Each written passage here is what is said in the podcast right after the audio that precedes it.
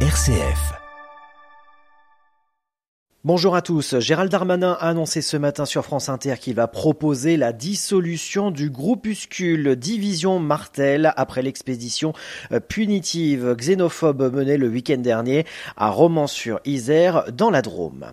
Onze otages ont été libérés hier soir tard, libération annoncée par l'armée israélienne. 33 prisonniers palestiniens ont été libérés. Ces onze otages sont tous binationaux, dont trois viennent de France. C'est la première fois que des Français sont libérés. Ils sont tous les trois mineurs. Le président Emmanuel Macron s'est dit extrêmement heureux de ces libérations. Ces libérations d'otages annoncées portent à 69 le nombre d'otages relâchés depuis vendredi, dont 50 Israéliens dans le cadre d'un accord entre Israël et le Hamas. La trêve entre Israël et le Hamas, elle, a été prolongée jusqu'à jeudi matin, alors qu'elle était censée prendre fin ce matin, décision saluée notamment par les États-Unis. Retour en France où Monique Olivier, l'ex épouse de Michel Fourniret, tueur en série mort il y a deux ans, jugée à Nanterre aujourd'hui dans trois affaires, Estelle Mouzin, Johanna Parich et Marie-Angèle Domès.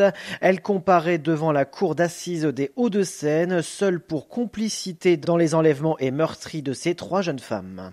Le gouvernement présente aujourd'hui son plan tabac qui table sur un prix du paquet de cigarettes porté à 13 euros en 2027. Les zones d'interdiction de fumer devraient être élargies aux plages, aux parcs et jardins, voire aux abords des écoles.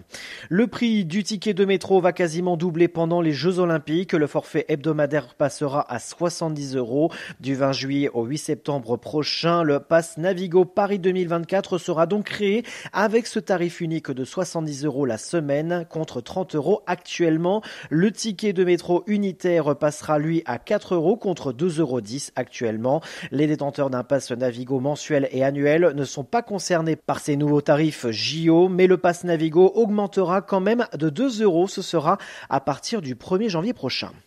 En local, depuis 2015, le forum Kif ta santé, organisé par le CCAS de Saint-Dizier, a pour vocation de sensibiliser les jeunes de 16 à 25 ans à la problématique de la santé en leur proposant des rencontres avec une multitude de professionnels de la santé allant du paramédical au social en un seul et même endroit. Ce forum revient pour une nouvelle édition cet après-midi à Fun Avenue au 19 rue des Roises à Bétancourt-la-Ferrée de 13h30 à 18h. Et un mot de sport, le Champagne Basket retrouve la Leaders Cup ce soir à Châlons-Champagne. Pour le compte des demi-finales allez, les Marnais affronteront à 20h les Lillois au Palais des Sports Pierre de Coubertin.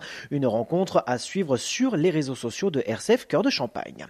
Midi 3, fin de ce flash. Intéressons-nous désormais aux finances solidaires avec Anne-Marie Sonnet au micro de l'art de la Judy.